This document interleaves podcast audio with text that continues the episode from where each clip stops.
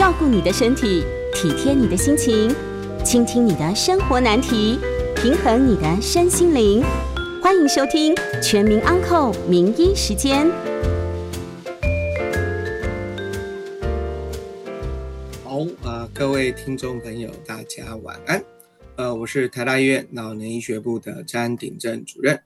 啊、非常欢迎大家收听啊、每周一到周五晚上八点播出的《全民安扣》节目。等一下，我们在八点半的时候，我们会啊、接听大家的 call in。如果有跟老年医学相关的这个问题，那就请您打电话进来。我们的 call in 专线是零二八三六九三三九八，零二八三六九三三九八。那我们今天要讨论的东西都还是跟老年医学相关哈。那不过呢，诶，在这个我们讨论我们的主题之前哈，呼吁哈，要呼吁什么是这样子的哈。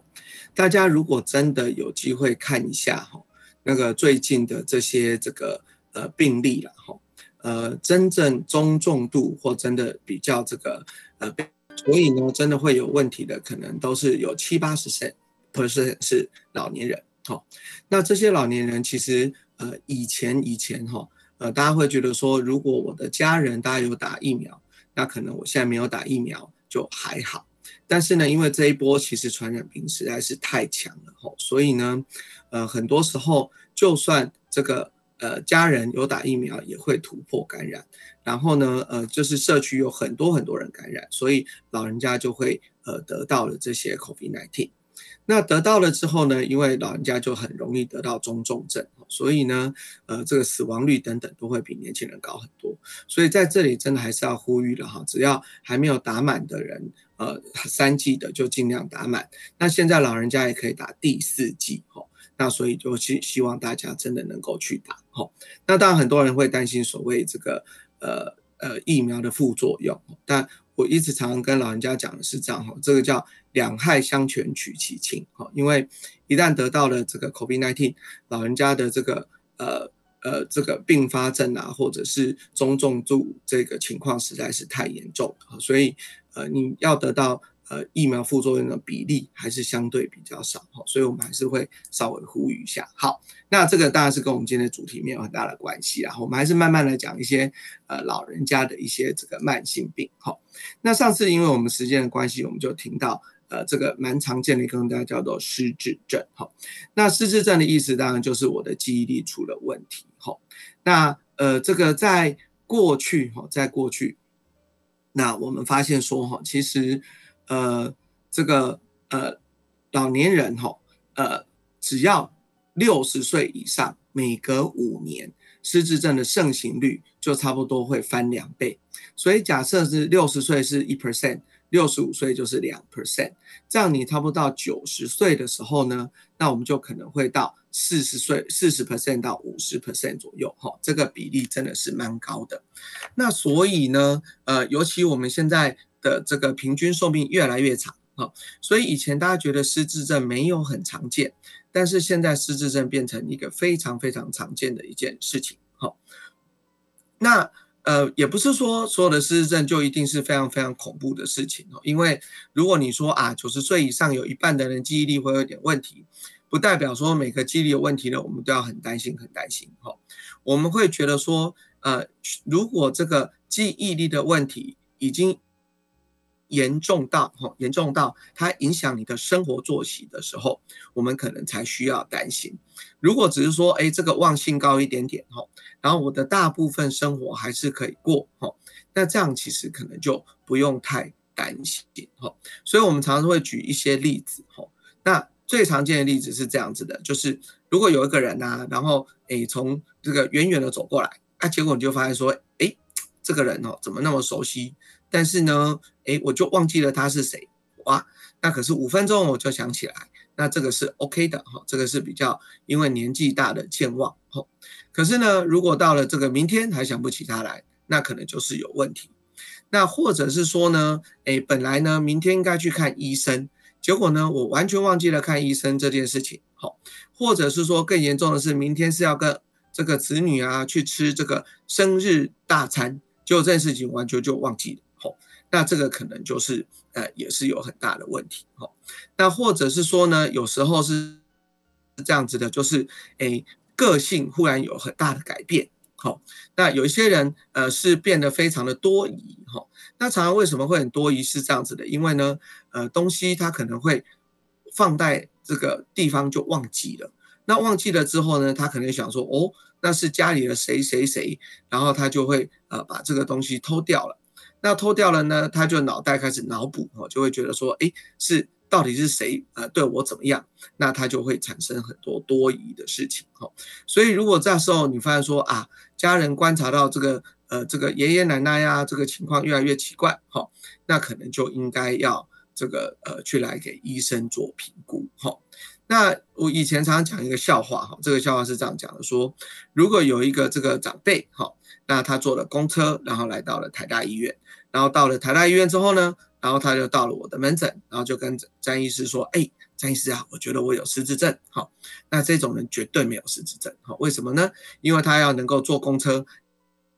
要到台大，台大门诊很难找，能够找到这个门诊，而且呢还要说出正确的想法，那这个绝对是记忆力非常好的。好，那什么人我们会很担心他有失智症呢？大部分就是家人已经觉得很奇怪，很奇怪就把他带过来了。”那带过来之后呢，你就会问阿贝说：“哎，阿贝啊，那我今天到底是哎有什么问题呢？”然后他说：“哎，我也不知道，我觉得我很好啊，可是我女儿一定要我来看你。”哦，那这种的哦，那通通多多少少可能就有一点问题。那这时候这个女儿就会说：“哎，我觉得我爸爸哈那个最近的记忆力不太好。”哇，那这时候呢，你就问阿贝说：“哎，阿贝。”那你觉得你记忆力有问题吗？他说没有啦，哈，那个都是我女儿自己说的，哈，啊这一种就更有问题，哈，所以呢，大致上如果说没有什么病史感，然后呢，哎，哎不太觉得自己有问题的，通常是真的有问题，哈，那这时候我们就会开始说，哎，那我们就来做一点评估，哈，我们就来做点评估。那评估的时候，其实有很多很多种评估的方式了，哈。那如果是比较繁忙的时候，我们可以做一个比较简单的筛检。那这种简单的筛检，甚至哈，大家。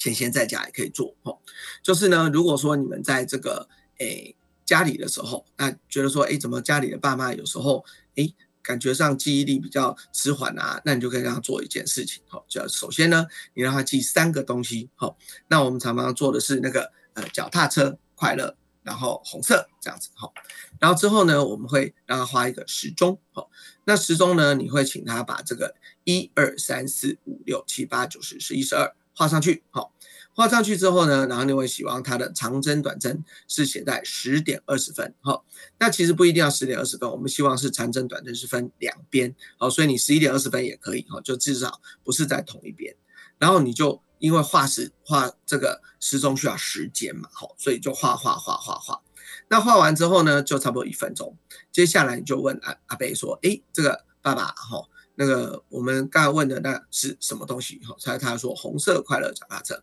然后再加上时钟，哈，那所以那个各红色快乐脚踏各一分，然后呢，我们的时钟也是一分，所以加起来总共四分。如果四分得到呃两分或以下的，那可能就要给医生看，好，就要给医生看，好。那所以这个就蛮简单的，因为花差不多只要一分钟的时间就可以做筛检，而且在家可以自己做，好，所以不是这么困难的事情，好，所以大家如果觉得怪怪的，就可以帮。呃，家人做一下筛检，好，那筛检完之后，当然你就会说，哎，那真的怪怪，那我们就来医院，好，那医院之后，我们可能会做一个东西叫做迷你心智测验，哈，那这东西要干嘛？哈，那基本上这是一个三十分的一个筛检，哈，再强调这还是筛检，哈，那这个筛检呢，基本上，哎，前面问的问题是这样，他问说，哈，那个今天是民国几年几月星期几，好，然后再来下一个问说你在哪里，哈，就你在台大医院的什么地方，什么东西，那。这个其实哈，前面这两个东西就蛮准的。怎么讲呢？就是，呃，大致上哈，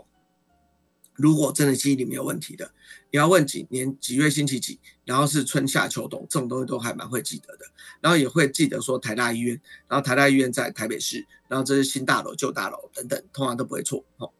那如果连这个都错的哈，大家就会开始有点担心。好，那接下来呢，你也会开始问我们刚才讲的那个脚踏车红色快乐。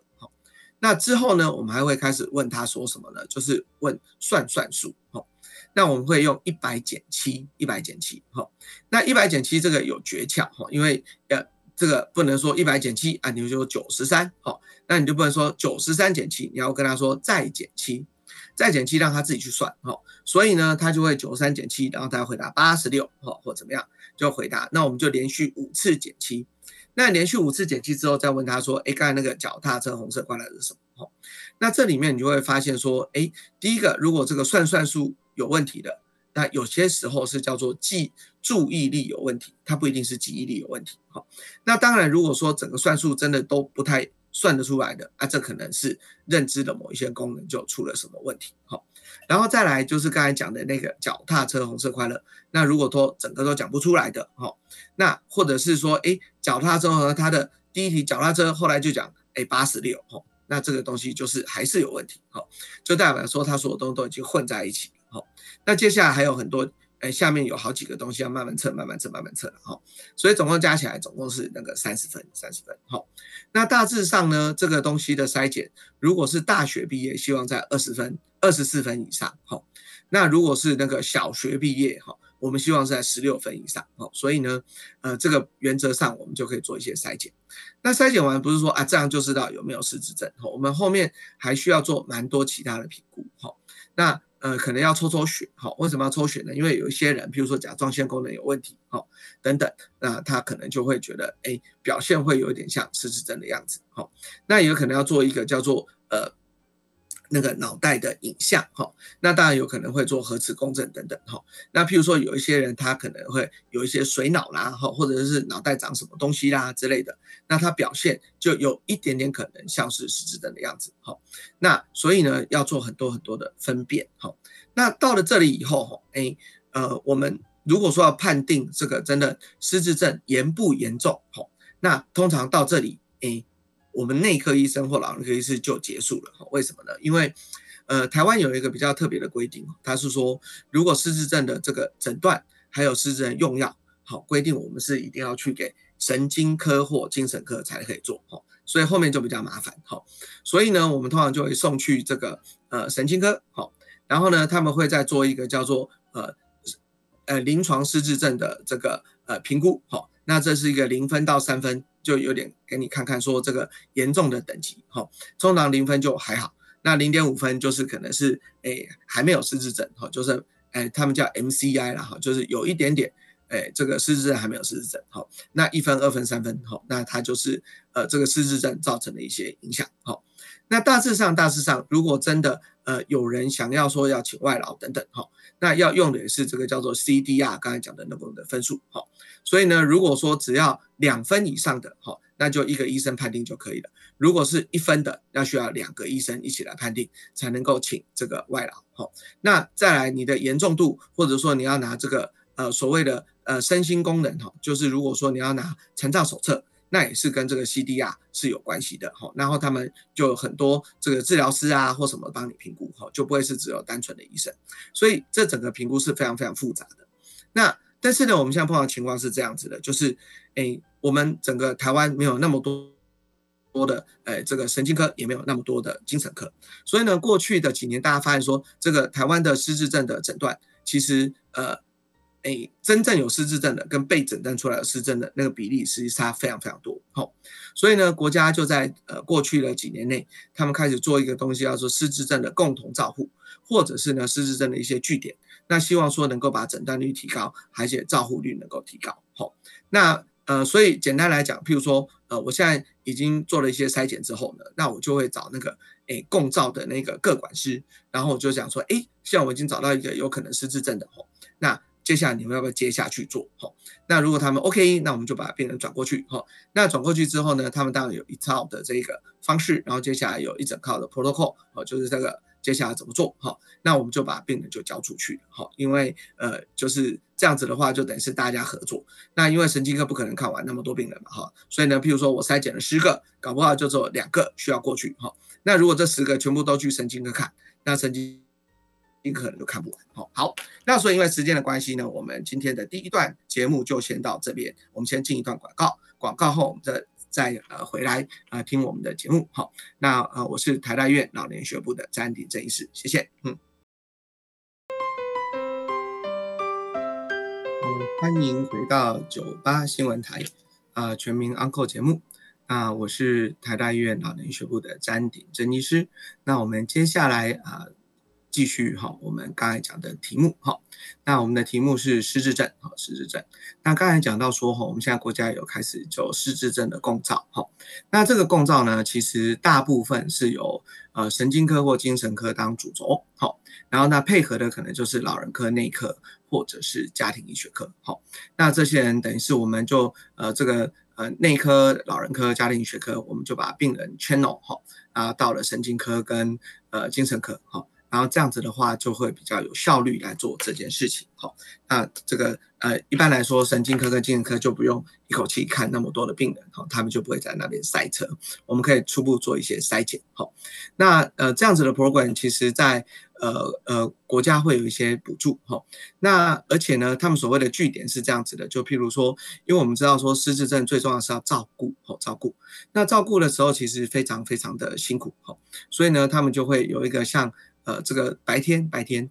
如果说你是呃轻度还不到重度哈，就是大家还可以玩活动的，那我们就排一些活动。那这些活动呃，大部分也都是医院呃来承接。那所以呢，就是医院的一些呃职能治疗师啦，或者是呃这个心理师啦，或等等哈，那他们就会安排一些活动。让失智症的长者能够到这些据点里面做一些活动，然后所以呢，他白天呃就可以在一个地方很安全，那家属也都会去陪，哈，为什么呢？因为诶家属陪着会比较安全，哈，才不会不见，哈，这样子，哈，那所以这样的成效其实大致上都还算不错了，哈，那呃，所以所以这个呃每个县市都有蛮多的。呃，这个共照中心跟据点，好，所以这个是据点，好。可是呢，呃，这个失智症当然不是说只有靠照顾，好，因为我们也希望说能够是不是能够延缓失智症，好。所以延缓失智症某种程度就是要靠药物，好，有时候要靠药物。那失智症，呃，目前是这样子，哈，真正有药物的，真正有药物的。它其实呢，就是只有阿兹海默症这一类才会有药物吼。那它有分成呃所谓轻度到中度的药物，或者是中度到重度的药物吼。那因为刚才有特别提到说，因为走精神科、神经科可以开，所以首先你要是符合阿兹海默的症状哈，而且又没有其他的这个诶其他的失智症哈，譬如说你不是中风来的失智症哦，那这样子的话，他就可以呃开这个药呃，然后。呃，给你试试看，好，那试试看之后呢，每隔几个月要做评估，好，然后看看它的效果，哈。那如果说效果，哎，真的不错，那就可以维持。如果开始慢慢觉得效果越来越不好，可以如果是呃中度的，可能开始变成。呃，这种重度的，好，然后也有人可以把中度的跟重度的加起来用，哈，那这个都是可行的一些方式，哈。那但是呢，如果说你是所谓的血管型失智症，哈，就是因为中风等等，哈，造成的这个，诶失智症，好，那这时候呢，其实最重要作用是什么呢？是要控制心血管因子，控制心血管因子，好，那这个就。牵扯到我们之之之前讲过了好几次哈，什么叫心血管因子？就是三高的意思了哈，就是我们要把血压控制好，血糖控制好，胆固醇控制好好，然后这样子就未来比较不会中风好，这个就是诶蛮基本的一些事情好。那除此之外呢，诶我们也知道说，其实呃不管是哪一种失智症哈，他们做了很多很多的研究哈。像什么抽烟喝酒等等都不是很好的哈，然后所以呢，在比较年轻的时候，我们也希望说这些呃相关的危险因子能够尽量不要，就尽量不要，按到年纪大的时候就比较不会得到失智症。哈，那再来呢，因为有一些比较少见的失智症就会比较难处理哈，譬如说有些人是因为有帕金森。然后又有失智症，哈，那这样时候就有点麻烦，因为呃，这个你要同时处理帕金森的失智症，哈，那所以这一类的病人，那刚好都是经神经科在看，哈，所以就请他们一起看，哈，这样子。那还有一种比较特别的叫路易小体失智症，哈，那这种失智症呢，这个有些人他们会有比较精神学的。呃，这些症状哈，他的情绪可能会有一些比较问题，所以需要有常常有一些情绪控制的药等等哈。那失智症它有一些比较后面的事情是这样，就说当到了中度以上哈，常会有一种叫做呃这个呃精神跟行为的一些症状哈，意思就是说呃我我们其实严格讲它不能叫做症状，而是说他对这个环境对这个呃这个呃平常的生活接触，他可能不太理解。哦，那所以他的反应就不太一样哈。我举一个例子好了哈，呃，最简单的例子是这样子的，就呃，我们常常有些老人家，他一直跟人家说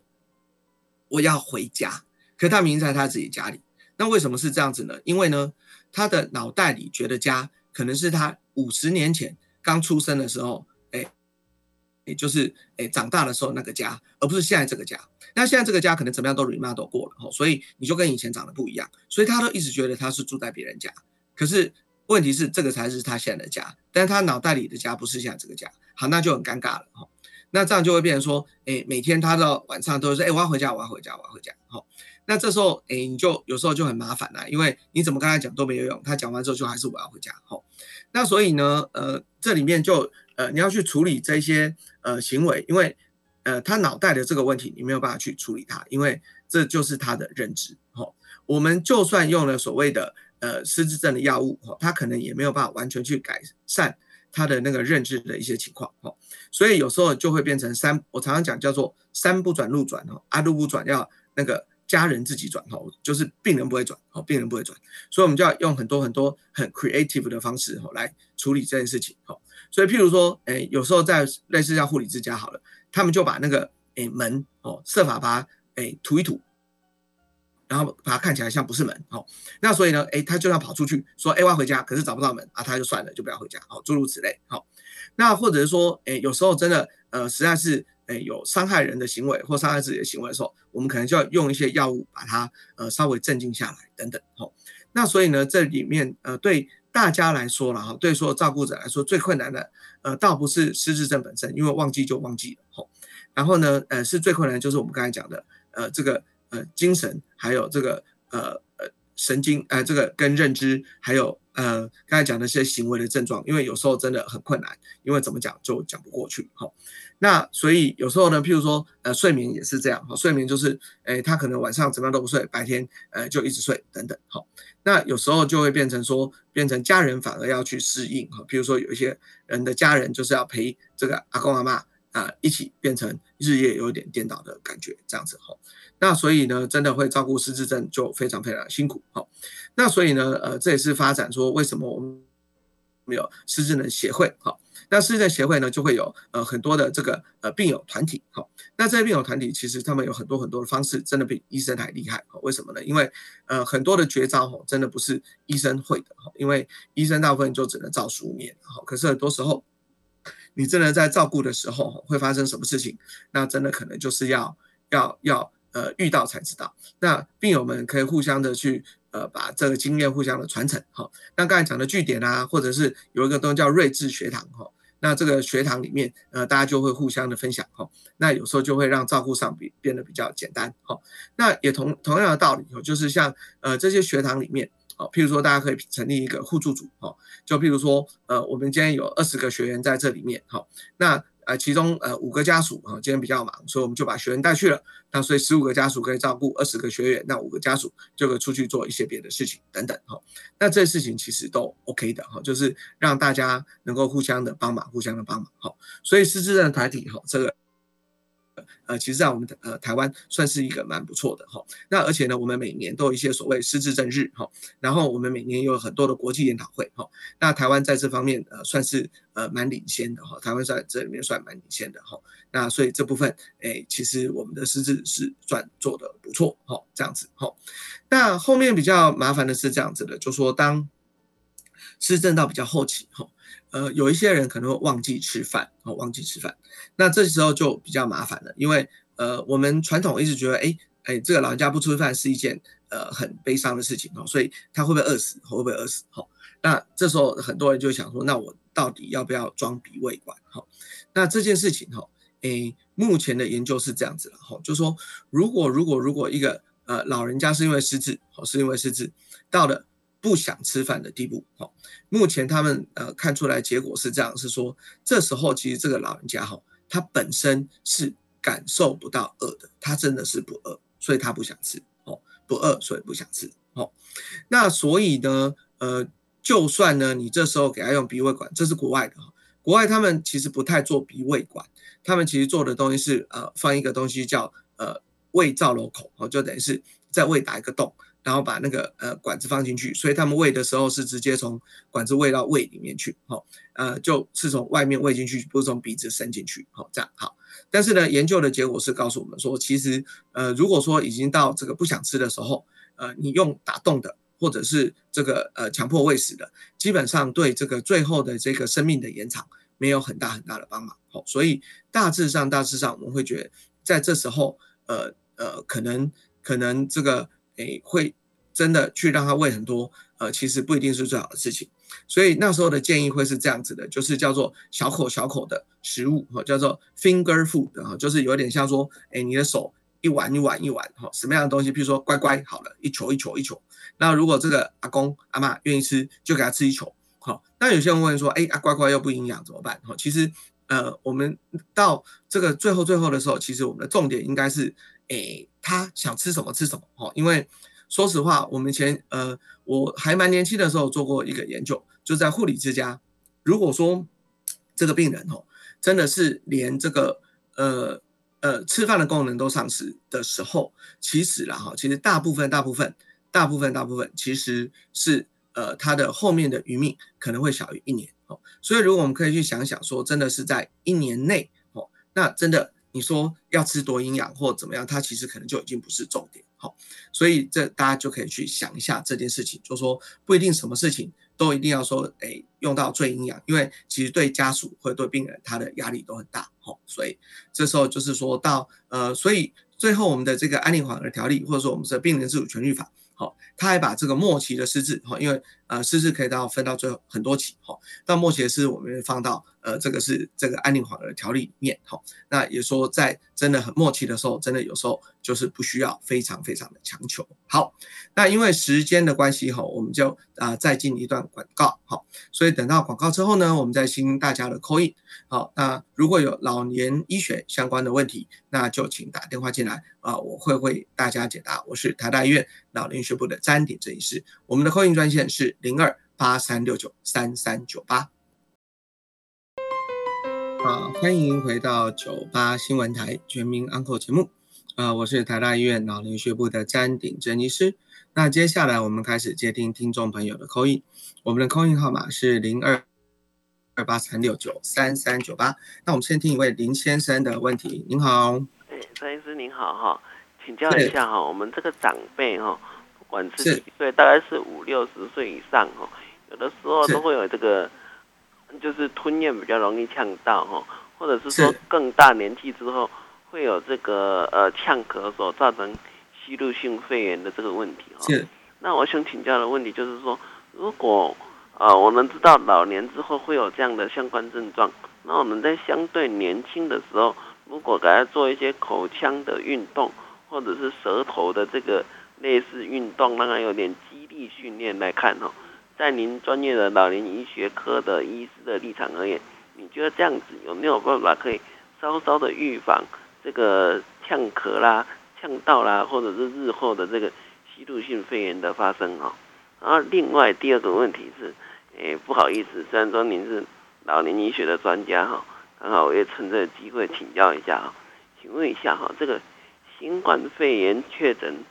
之后啊，会不会比较容易有这个？不管你的年纪，因为我有一个朋友哈，最近也才三十几岁，然后确诊之后呢，这个血压呢就突然变得很高很高哈，所以我想说，在这感染期间，不管是老年人还是年轻人。会不会有这血压升高的这个状况？以上请教您，我在简单收听，谢谢。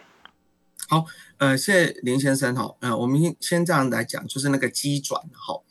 呃，基本上一个人会呛咳，基本呃就是要看他在他是吞咽的协调上出了问题哈，那所以我们都会建议说，如果真的呃有问题，第一个可能要先去找。复健科做一个评估，哈，那他们有蛮多的工具可以做吞咽的评估，哈。那如果说呃位置是在呃口腔，然后再或者是口咽，或者是呃这个鼻咽，哈等等，哈，那处理的方式不太一样，哈。但是通常会呛咳跟呃这个诶牙齿，哦，就是咀嚼会没有想象的那么严重，因为是要先咀嚼了再吞下去，哈。会呛呢，通常不是因为那个。哎，那个咀嚼出问题，所以以这样子的想法来看的话，你说要去做口腔的运动，因为通常运动是做前面，不是做后面，好，所以呢，理论上，呃，效果可能没有您想象的那么好，那但是我也说实话，这方我没有真的乖乖念书了，哈，所以只是说从学理上听起来，因为运动是比较前口腔，不是后口腔，好，所以效果可能没有想象那么好，好，第二件事情，哈，这个就更麻烦，因为 COVID-19 到底会造成什么样子的一些症状哈，目前真的所有人都还在探讨中。所以呢，呃，如果我们讲的叫做长新冠，长新冠就是说，嗯口服完了之后，然后呢还留下很多很多的症状哈。目前我们看到的是会有一些胸口不舒服等等，这样呃是比较常听到的。那至于您说的这个会不会因此而血压升高这件事情，呃，目前没有做过很明确的发表，说是不是说呃有得的人就一定比没有得的人血压高？好，那未来未来当然有可能就会有一些人开始长期的呃收集资料，哈，因为因为之前台湾真的很难做，是因为台湾的这个病人不多，哈，那所以呢，未来假设我们真的有足够的资料，然后就可以有这个台湾。呃，说，哎，有口鼻的人，然后比上没有口鼻的人，然后看看他们的呃这个血压的这个，我们可能会比较有好一点的答案。好，这样子，好，所以不好意思，这一部分答案是暂时没有确定的答案。这样子，好，那我们再听一位张小姐的问题。你好，你好，请问一下哈，那个呃血小板血小板检验验血血小板四十六万四。然后正常值说是四十万，那这代表什么意义？请问一下，血小板高的话会有怎样？还是说要可以先预防怎么样，防止它有更不好的发展？谢谢。好的，呃，当然我们第一件事情是这样，所谓的正常值都是一个平均值哈，所以呢。大部分的正常值的是说百分之九十五的人会落在正常值，好，所以呢，呃，有一些人就是那个百分之五，哈，所以呃，有可能你就是那个百分之五。如果是只是单纯的百分之五，可不用太担心，好。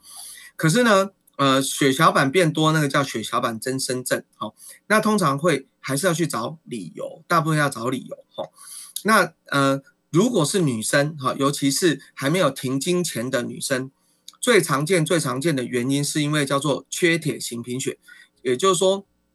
当我们的那个经血来很多的时候，那我的那个会贫血，然后我会缺铁，那我们会努力努力的造血，那在造血的过程中呢，诶诶，那个我们的红血球没有造很多，可是血小板就造的多了一点，好，那所以呢，血小板就会比较高，这个是目前女生最常见的一个血小板呃增多的原因，好，那除此之外很多很多很多的原因呢，好，诶。那个真的，如果要看，就要去看血液科哈，就要看血液科。好，那大致上我们会是这样讲哈。如果血小板没有超过六十万，没有超过六十万，我们没有非常担心哈，因为大致上六十万以下，呃，不会产生很明显的症状哈。那至于如果超过六十万，哦，我们可能就会担心它会有中风的风险。哦，哦，但是呢，我们如果说是异常的，哈，啊，而且持续很久的。我们还是会建议说，应该就是要去给这个呃那个呃血液科的医生看一下，这样子吼啊，就诶先回答到这边。好，那呃我们在哦有一位杜小姐来麻烦杜小姐的问题，嗯，哦张那个张医生你好啊，哎请我请问一下那个你刚刚说那个狮子哈，我请问一下可以分为呃可以分为几等级的狮子？那呃有的就是说回不了家算是呃哪一等级？哦好。呃，这是这样子的哈，我们刚才有一个东西叫 CDR，就是呃 Clinical Dementia Rating，好，就是呃临床呃失智的分级，好，那这个分级是从零啊零点五一二三，哈，就是它的严重度，好，严重度，好，那呃但是呢，它是一个很综合的评估，不会从单一的这一个面向，好，所以呢，你说找不到。家它只是其中的一个症状，哈，那它会归在里面去评估，哈，那呃这时候我才会讲说找不到家是一个症状，哈，那这个症状呢，你就是呃经过诊断，然后经过他们评估之后，会加上其他所有的症状加在一起，会给你一个严重度的评估，哈，就是没有办法从单一个症状来告诉你说发生了什么事，现在严重度是多少，这样子，好，好，好，那因为这个。诶，现在没有问题，我们就稍微报一下我们的 call in 号码。好，我们的 call in 号码是零二八三六九三三九八。那呃，我们是这个诶老年医学的这个专家了哈，詹鼎正医师。所以呢，等一下如果有跟老年人相关的问题，哈，不一定要是失智症，好，只要是老年人的问题，哎，都可以打电话进来问。好，好，那在因为还没有这个哎呃问题的时候，我们就稍微聊一下失智症。好，那失智症，嗯，呃，我们刚才讲说，因为老年人越来越多了，哈，所以呃，我们其实在过去几年内做过两次的肾虚率调查。好，差不多十几二十年前，全国的肾群率差不多百分之四左右，那现在就会接近到百分之十。好，那不是说我们的失智症真的变严重了，而是说我们老年人的人口真的变多了。哈，那这样变多以后，那所以他的这个呃真正的人就越来越多。哈，那以前以前我们会觉得失智症是一件呃不是很常见的事情。哈，那现在你就会发现说，哎，我身旁的人其实失智的人都不是很少见。好，那呃，所以呢，我们就需要去多多少少知道说怎么样。要去呃，这个跟失智症和平共处了哈。呃，我常常会讲这一个概念，就是说，大部分大部分的老年的慢性病哈，失智症也算一个慢性病哈。呃，它其实不太会好，不太会好。所以呢，不管是医生或者是家人或者是病人，哦，都是要跟他怎么样能够和平共处，让他能够呃这个做最好的这个处置哈。所以呢，假设我们失智症的目标。好，其实就是希望能够维持良好的功能，呃，达到最久的时间。好，那依照过去的这个研究，好，呃，失智症真的从开始到被诊断，常常需要呃这个好几年的时间，哈，不是一下就会有症状，好，然后再来呢，从诊断真的到最后的死亡，好，可能也需要好几年的时间，甚至有人可以说到八到十年的时间。那所以呢，这么长的一段时间里面，好，那怎么样真跟的跟失智症呃能够好好的共处，哈，这个是一个很大很大的学学问，好，那嗯，这大部分的专家应该还是在台湾的话，还是神经科跟精神科，哈，因为因为这两科的病人会最多，哈，那老年科的呃这个医生啊，我们就是会接触到。不少我们接触到不少哈，那但是我们就还没有像呃神经科跟精神科啊，因为这个呃有很多需要开药的人都一定会到那边去。好，那老人科的专门会是什么呢？因为就是说有些时候啦哈，就是呃家属需要有一些这个诶，有一点像呃计划哈，就是老人科会比较站在一个全人的想法来讲一下这个人，好这个人，也就是说。呃，这个老年人，可能不是只有失智症，好，所以呢，失智症它只是其中的一个病，它可能还有其他其他其他的问题，好，那所以我们从一个全人的角度，啊，可以跟家人，可以跟老人家一起去探讨，到底说，呃，我们要怎么样去，呃，处理，呃，这个人除了失智症以外，好，所有的事情要怎么样来做，好，那这个是老人科，呃，比较呃专长的部分，好，那因为时间的关系，我们就来进啊我们的广告。那等一下呢？广告之后啊，我们再听所有的啊朋友的 call in 号码啊电话哈。那我们的 call in 呢是零二八三六九三三九八啊，所以如果有跟呃老年学相关的问题，就请您打电话进来，非常谢谢。呃，欢迎回到九八新闻台全民 Uncle 节目啊，我是台大医院老年医学部的詹鼎正医师。那我们今天的主题是老年医学。那我们之前讲的是失智症，好，那所以有关老年人相关的问题，就欢迎您打电话进来，好，那我们的空印号码是零二八三六九三三九八，啊，我们先听一位刘小姐的问题，您好，哎，郑医师你好，我其实已经七十岁了，我也不知道这算不算老人医学中的一部分，因为我最近啊常常啊都抽筋，然后呢就是。而且抽筋的地方很奇怪，都是在属西部的这个里面啊，抽筋的非常哎，抽筋我我不知道这是什么神经的问题。然后呢，其实钙我也有吃，然后呢，我抽筋，今天白天抽筋我都还去吃了一个镁镁。然后到现在还是会抽筋，最近常常这个吃了一个什么东西？镁镁呃钙铁镁的镁哦是是哎那那按照镁通常会减低抽抽筋的这个这个频率吧？我想啊啊是可是今天晚餐的时候，晚餐之前我就补充了一颗镁，然后到现在还是抽筋。我这是我的神经出现了问题吗？我我如果这么常常这样抽筋，我应该看哪一科呢？好，呃，首先这是这样子哈，这个大家常常以为哈，抽筋这件事情是电解质不平衡，可是呢，我们临床上也发现哈，我们很努力的去抽电解质哈，那个十个可能有九个都是好的哈，所以呢，这个诶抽筋跟电解质真的没有绝对的关系哈。那大致上抽筋某种程度是这个。哎，肌肉旁边的一些神经有一些不正常的放电，好，那所以呢，哎，这个就很简单哈，要看的应该是神经科，要看的是神经科，好，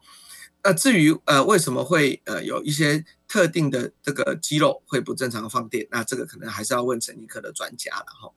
那大致上大致上是这样哈，我我们平常哈，呃，如果说呃最常发。作的地方应该是那个脚脚底嘛，吼，还有那个小腿肚，这个是最常发作的地方。那如果是这种很常见的地方，我们可能就不一定要去给神经科看，好，那我们可能就自己来做一些治疗。那至于怎么治疗呢？其实，诶，也蛮好玩的，就说，呃，我们目前的药，哈，我们目前的药不是说你抽筋的时候吃，我们不是这样的，哈，我们是说我要每天吃，每天吃，每天吃，然后呢，让抽筋的频率能够减少。我再讲一次哦，就是我本来一个礼拜抽十次，啊，结果啊吃啊吃啊吃，可能就一个礼拜抽五次，好，可是这个药呢，因为本身呢是呃某种程度是一个呃比较偏向安眠的药，有某种程度是有一点点抗癫痫作用的药，那所以呢，呃，它就会比较想睡，好，所以如果要吃的话，就真的是要晚上吃，那而且要，诶这个晚上爬起来的时候要很小心，不要跌倒。好，那这个是目前我们比较常用的一个药物哈。那至于机转，就是目前很多人也还搞不太清楚啊。说实话，我自己也不太清楚。好，所以呢，就建议这位这个长辈，哈，如果说真的要看的话，应该就是去看呃神经内科，哈，不是神经外科，因为神经外科是动刀的这样子。好，好，那呃暂时没有这个空印的人，哈，那我们就再报一次我们的空印的电话。呃，我们是的空印的电话是零二八三六九三三九八。好，所以如果大家有跟这个呃老年人相关的问题呢，就请你打电话进来。那我是台大医院老年学部的詹鼎正医师。好，那诶，我们刚才讲了很多很多失智症了哈。那回到最后最后了哈，呃，最近我们真的一直想呼吁的事情哈，真的是说，嗯，COVID-19 之后哈，呃，从去年开始就已经很明显很明显，好，就是呃很多病人。呃，他因为 COVID-19，他们就很害怕到医院来，害怕到医院来，所以害怕的结果呢，他就是很多的该治疗的慢性病就没有治疗了，吼，哦，譬如说糖尿病啊就没有来吃药，或者高血压没有来吃药，哦，或等等，好，那所以呢，呃，我有碰过，呃，最厉害的一个病人是这样子的，诶，他上次看我跟这次看我中间隔了一年多。好，那我问他说：“哎，那你要再来一次？”好，那他的答案就说：“哎，我就省省吃，省省吃，所以就把以前所有存的药都吃完了。”好，所以意思说他以前可能都没有乖乖吃药。好，那这次就把所有药吃到山穷水尽疑无路才回来。好，那这样子的话，其实真的我们会很担心，为什么？哈，因为呢，国内外的研究都发现同样的事情是这样子的，就说 COVID-19 本身可能是很危险的。但是呢，如果你的这些呃该处理的病没有处理好，好，那造成的呃过多的这个呃这个问题也是很危险的。好，我们举例来说，假设你血糖没有控制好，或者血压没有控制好，或胆固醇没有控制好，所以未来心血管疾病的风险就会大增。好，那大增了之后呢，你得到。中风或心肌梗塞的机会就会增加，那也会增加死亡率。好，那这样子的情况，其实在呃这个呃国外，尤其美国也做了一个很多的统计。好，他们发现说，在这段时间内，呃，可能 COVID 的死亡率是一件事情，啊，不是因为 COVID，而是其他病没有控制好造成的过多，呃，就是 excessive days，哈，就是他的呃英文这个意思是说，呃，这个死亡呃过多的死亡，哈，呃，这个量其实并没有比呃 COVID 还少，好。那下面更大的问题是这样子，就是说，因为呢，很多时候因为我们现在有 COVID 的疫情，所以呢，我们很多时候在处理的时效上没有以前那么快速。哈，那我举例来说好了，就是呃，以前呃，我们可能有中风好了，那我们可能就哎赶快就冲到了急诊。那冲到了急诊之后呢，我们就哎赶快弄弄弄，就准备要干嘛干嘛做下一步的动作，或心肌梗塞，我就应该赶快呃，在九十分钟内就应该要到这个心导管室，然后呢就要开始做呃这个呃该做的介入。可是呢，我们现在因因为担心有 COVID-19，所以呢，我们要先做这个 PCR 啊，PCR 要阴性的时候我们才能做，所以无形中我们就会呃会做一些延迟，好，就会做一些延迟，好。那这样的数字，其实在过去的呃几个月内跟呃一两年内啊，都很明显的看到说，很多照护的这个呃 pathway 哈，就是照护的这个呃呃都会因为 COVID-19 而受到延迟，哈。那所以我们还是会很呼吁大家了哈，就是呃如果真的本来三个月应该固定回诊的，哈，这些药是必要一定要吃的，那我们就会呃建议请大家一定要回来。好，那我自己做的研究其实最重要重要是做骨质疏松。好，但骨质疏松里面就有一些药物呢，其实是呃几乎完全不能停的，几乎完全不能停的。好，所以呢，如果本来应该回来打针，好，但是呃忘记回来打针啊，或者说因为担心没有回来打针，可能呃晚了一两个月之后呢，呃我们的骨头它就会开始骨密度开始掉，然后我们的这个呃骨头一些呃本来没有骨折的，它就会开始。